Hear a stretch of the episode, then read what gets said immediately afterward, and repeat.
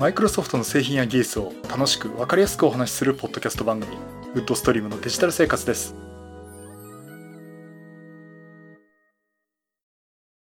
第639回目の配信になります。お届けしますのは木澤です。よろしくお願いします。はい、今週もお聞きいただきありがとうございます。この配信はクラウドファンディングキャンファイアのコミュニティにより皆様のご支援をいただいて配信しております。今回も安根さん、ホワイトカラーさんはじめ合計9名の方にご支援をいただいております。ありがとうございます。ご支援の内容に関しましては、この番組のウェブサイト、windows-podcast.com でご案内しております。もしご協力いただけるようでしたらよろしくお願いします。また、リサの皆さんとのコミュニケーションの場として、チャットサイト Discord にサーバーを開設しております。こちら、ポッドキャスト番組、電気屋ウォーカーと共同運用しております。よかったら参加してみてください。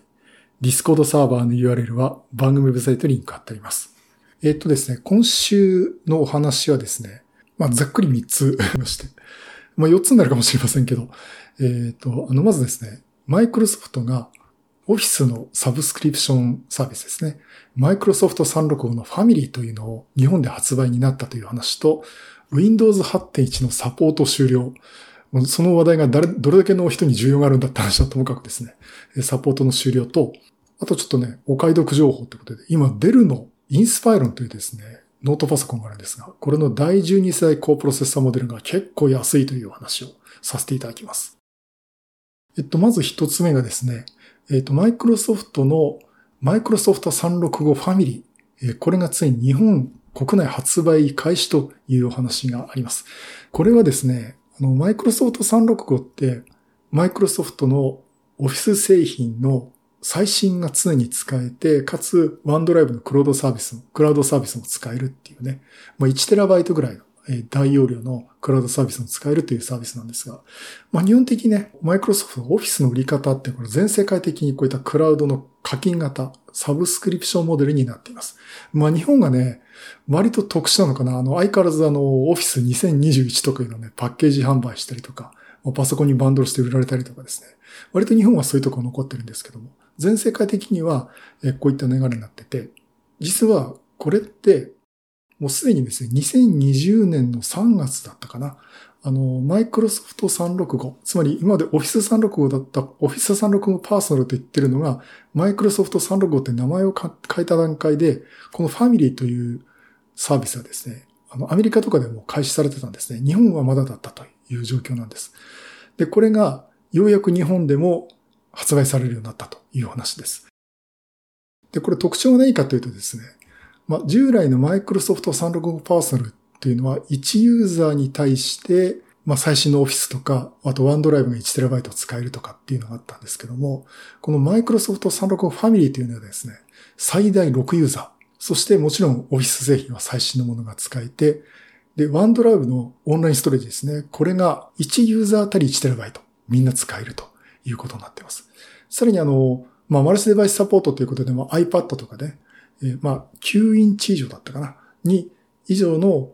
サイズのデバイスでも使えるということになっています。であとは、まあ、セキュリティ関係のサポートだとか、あとこれ一番大きいのはですね、マイクロソフトセーフティアプリのプレミア機能ということで、家庭向けのガードをする機能っていうね、え、そういったものをつけているということで、まあ、これがセットになって、えー、マイクロソフト365ファミリーといういうものになっています。で、お値段がですね、これ6人使える割にはお買い得でして、まあ、月額1850円。で、これはあの、マイクロソフトストアだけであの買えるんですけども、これ、あの、家電量販店とか行くとですね、このマイクロソフト365の12ヶ月版、1年分ですね。これが18,400円。おそらくこう、札の形でね、吊るされてるんで、これをレジに持ってて買うという形になるんですけども、18,400円。ですから12ヶ月版だとやっぱりちょっと安めなんですね。のいうのもありまして、あとは、15ヶ月版。値段は12ヶ月版と同じ値段で、15ヶ月、あと3ヶ月追加して使えるというものになっています。で、これどういうのかっていうとですね、同時購入限定のサービスということで、で、同時購入ってどれかっていうと、マイクロソフトのサーフェスだとか、まあ、アクセサリー類とかですね。まあ、こういった Windows だとかっていうのをセットで買ってもらった人に対しては、同時購入サービスということで、Microsoft 365ファミリーを契約すると、12ヶ月の値段で15ヶ月使えるというものになっています。家族で使いたいっていう方でもう、例えばうちでも奥さんを、まあ、ちょっと肩振りんですけど、ノートパソコン、富士通のノートパソコンありますし、私はあの、子供もですね、サーフェスラップトップ3持ってますけど、まあ、全部、まあ一応それもバンドルされたオフィスを使ってるんですけどね。まあこれがマイクロソフト365っていうと、まあそういうのも3人ですんで。まあ6人っていうと、大体日本の家族、家庭だとまあ4人っていうとこ多いと思うんですけどね。まあ、えー、それに加えて、まあ6人まで使えるっていうところで、結構お得なサービスではないかと思います。まあ、これはあの、お得と見るか、あの、オフィス製品にここまで金かけるかっていう人はですね、やっぱ人にはよっていると思うんですけども、最新のバージョンが使えて、クラウドサービスも普通に 1TB 使えるっていうことですね。よ、よっぽどね、あの、私みたいにバカでかい写真を、情報を入れたりしなきゃね、1TB で余裕なんですよね。で、さらに、まあこういった子供向けの、子供向けにも使えるこういった安全のね、ファミリーセーフティの機能とかもついてますんで。まあこれがなんで日本では出てこなかったんだろう。で、ようやくこれで日本で発売されたっていうところでね、この私の周りでもやっと発売されたかと言われてますんで。まああの、結構使うなって方はですね、もうこれ契約してしまった方がいいのかなと思っています。まあね、今でもやっぱり日本はこう買い切り型で買ってきて追加料金なしでオフィスがすぐ使えるっていうパソコンの売り方、あとまあ、それはメーカーもそうでしょうし、まあ、売ってる販売店の方もね、まあ、そういった形じゃないとなかなか売れないとかいう事情もあると思うんですけどね。まあ、そういうところ背景もあって、なかなかこう日本ではサブスクリプションサービスのこのファミリータイプっていうのね、出てこなかったのかなと思いますけども、やっぱついに発売になったということでね。まあ、あの、興味のある方はですね、えっと、発売がですね、7月19日です。えー、来週火曜日からですね、発売となりますんで、おそらく店頭でカードがですね、吊る下げてありますんで、まあ、それ買っていただくと。で、買ってもらったここに書いてるコードを入力すると、え、ダウンロードして使えるようになるということになりますんで、まあ、興味のある方はですね、ぜひ使っていただくといいかなと思っております。はい、そういうことでですね、マイクロソフトのオフィスのサブスクリプションサービス、マイクロソフトファミリーが日本でついに発売になるというお話をさせていただきました。ではですね、もう一つのお話をさせていただきます。えー、まあ、Windows に限らずですね、まあ、いろんな OS っていうのはサポート期限っていうのがありまして、あの、まあ、Windows 11が今最新ですけども、えー、Windows 10もですね、サポート自体は2025年までと、あと3年ぐらいですかね、えー、ということになっています。まあ、そういったね、サポート期限があるってことで、まあ、ちょっと前はね、Windows XP だとか、まあ最近記憶に新しいところだと Windows 7のサポート仕様になるところでね、まあだいぶ移行されたって方、結構多いと思います。さて、その中で、もう皆さん、どうですか？覚えてますか？覚えていますか？みたいな。あの、Windows 8.1。えこれがですね、来年の1月10日にサポート終了となります。Windows 8.1が2023年1月10日でね、サポート終了となりますんで、えー、Windows 8.1を使いの方非常に気をつけていただきたいと思いますって言いながらね。まあ、今 Windows 8.1使ってる人もういないと思うんですよね。あの、こう市場仕様を見るようなグラフの見せてくれるようなサイトとかありますけど、ほとんど Windows 8とか Windows 8.1とかないですし、うん、まあ、私は結構、こう応援したいし、いいと思ってた OS ではあるんですけどね。うん、あんまり評判が結局良くなくて、なかなか厳しい OS だったと思うんですね。で、この Windows 8と、えっ、ー、と、その後継なる Windows 8.1、えー、これがですね、まあ、サポート終了となります。もともとはですね、2018年の1月に、えー、メインストリームサポートということで、まあ、サポート自体が終了してるんです。ですから、これ以降は機能拡張とかもしませんよということになっていたんですが、まあ、この時点でね、あの、Windows 10が出てから2年半ぐらい経ってる状態だったんですけど。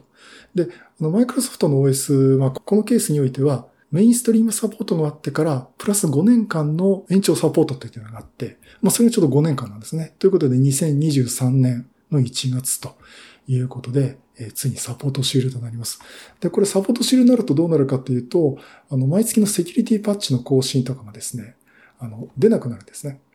ですからこれ1月10日と言ってるのは、2023年の1月の最新セキュリティパッチの更新。これをもって、それ以降は Windows 8.1に関しては、セキュリティパッチはもう当てられませんよと。だからもう使わないでくださいねということになります。まあ、ということで、あの、Windows 8.1をお使いの方、もう、もうね、いないと思うんですけどね。あの、ただ、あの、Windows 8.1をプリインストールしてるようなパソコンを買って、あの、Windows でも無料アップグレードできるんですけども、ずっとそのまま使ってる方って、まあ、いると思うんですね。もうよくわかんないからとかね。あの、余計なことすんのやめようとかね、いう方おられて、未だに残ってる方意外といるかもしれないんでね。あの、そういった方は気をつけていただきたいと。でもそれこの番組聞いてる方はですね、もうおられないと思うんですけどね。えサポートシールとなります。でね、やっぱりこの Windows 8.1自体、まあ Windows 8もそうですけどね、うん、これ発表されて、私が主にマイクロソフトが一番楽しい時期ですね。まあ別に今が楽しくないって言ってるわけじゃないんですけども、えっ、と、空前のローンチイヤーって言われてたとしてね、Azure も出たし、Windows Phone、えー、Windows Phone 8とかね、それも出たし、Windows 8も出たっていうところで、こう、面白い製品がどんどんどんどん出てくるっていう時期だの一つだったんですね。で、これ自身はその、Windows Phone とかのいろんなデバイスを一つの OS、一つのユーザーインターフェースに統合しようっていうところで、まあ、Windows 8のあのタイルのメニュー画面ですね。それを全面的に押し出して、あの、スタートボタンもなくなったわけじゃないんですけど、従来の左下にあったようなスタートボタンっていうのがなくなってしまったと。あの、通常がデスクトップが出た状態じゃなくて、あのメニュー、タイルのメニューが出てるっていう状態のものだったんです。ものだったんですね。で、結局、まあ、それでも評判悪いってことで、Windows 8.1の時は、あの、まずこのタイルのあの、メニュー画面っていうのをちょっと改善をして、あと基本的にデスクトップを表示するようにするっていう形でね、えー、まあ、改善っていうか、まあ、ちょっと中身を変えたっていうものだったんですけど。うん、どうだったんでしょうね、これね。あの、この私の番組的にもですね、この Windows 8が出たとこって非常に苦しいところで、あの、マイクロソフトもどうして Windows 7とかのスタートメニューやめてしまったのかっていうと、まあこれあの番組でも何度も話してる内容なんですけども、スタートボタンを押してプログラムを起動するなんて人ほとんどいなくて、で、ほとんどあのスタートボタンを押してプログラムのメニューを出すっていうやり方をね、使ってる人っていないって言ってたんですね。75%ぐらいの人があれを使ってないって言ってて、もうだからいらねえんじゃないかだから、必要なものはタスクバーにね、置いて。まあ、Mac なんかそうですね。Mac にドックに、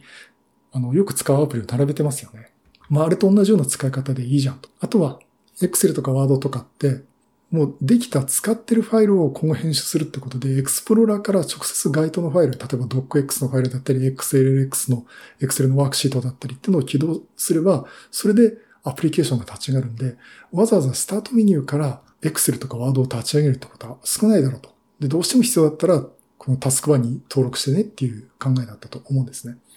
で、それと、それよりも何よりも、あの、タイルメニューで Windows 本とかと統一していきたい。で、その先には Universal Windows プラットフォームって UWP ってことでですね、あの、すべて統合していきたい。そういった方向にね、えー、動かしていきたいっていう。だから本当あの、マイクロソフトとしては、スタートメニューがあるかないかっていうのは本当に二の次で、すべての環境を一つコードを変えたら、どの Windows でも、まあ当時 Windows 本もあったんで、どの Windows でもタブレットでもデスクトップでも共通して動かせるような環境を用意しようっていうのが、まあ Windows 8が出た背景の一つだったと思うんですね。うん、まあというところもあったんですが、まあ、結果的にうまくいかなかったと。で、Windows 8も、まあ、8.1もですね、結局どうしてもやっぱりスタートボタンがないと企業にも受けられてくんない、売れないって話もあって、で、Windows 10のとこで、えー、従来のスタートメニューが出て、復活したということになります。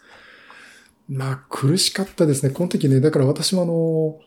マイクロソフトがさて、さっき言ったんで75%ぐらいの人が使ってないですよとか、あとは、えー、目的のものがすぐ立ち上げられたとかとかですね。あの、それ以外に Windows 8ってバックアップ機能だとか、ストレージ周りとかですね、いろんな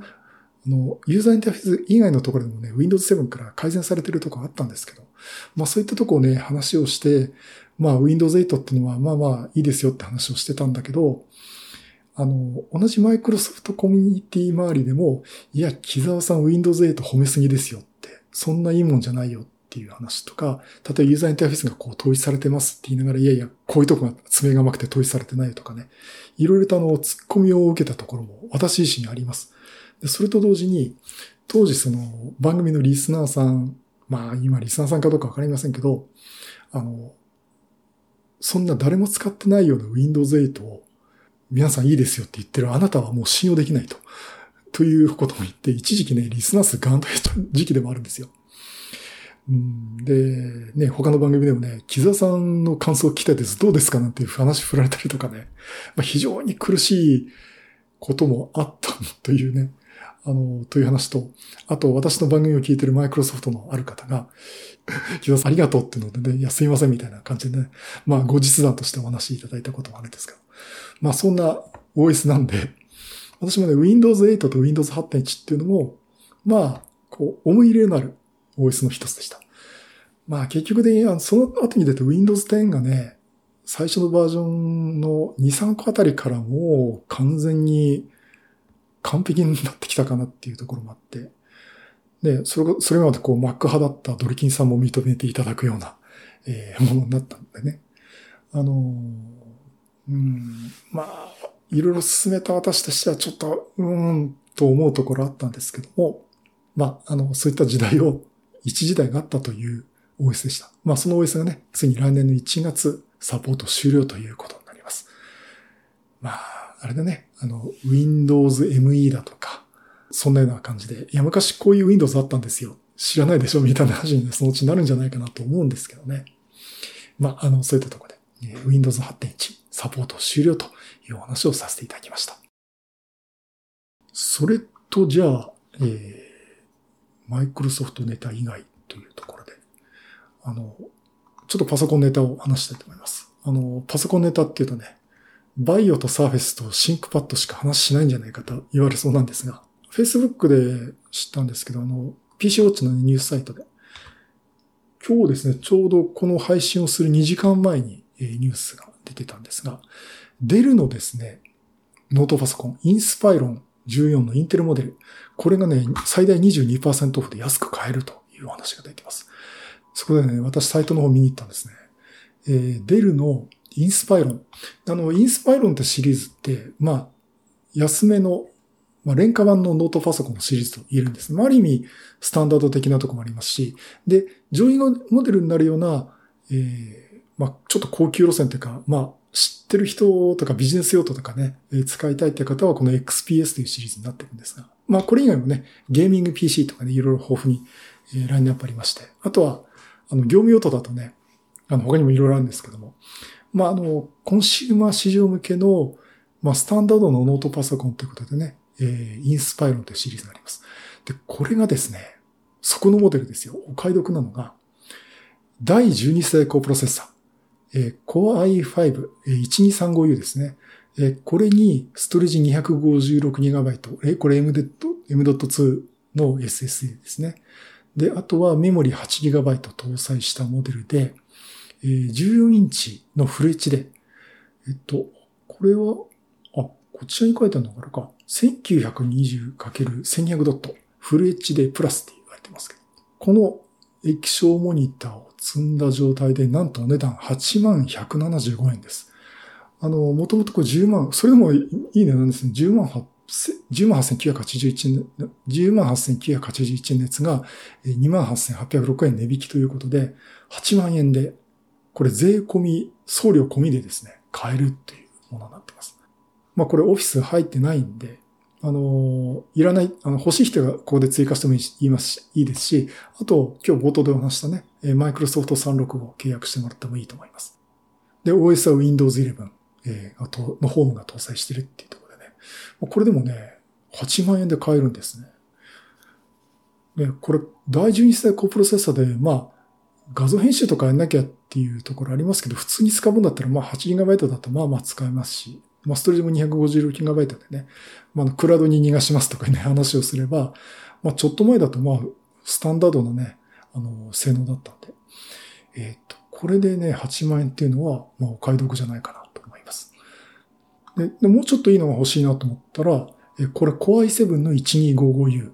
で、メモリーが 16GB。で、ストレージが 512GB で、えー、このフル HD プラスって書いてありますね。1920×1200 ドットの画面で、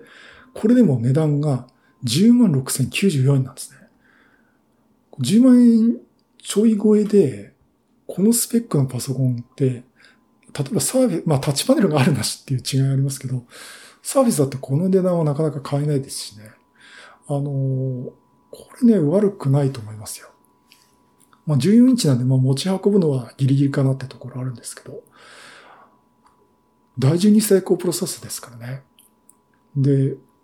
まあ電力効率も割といいと思うんですよ。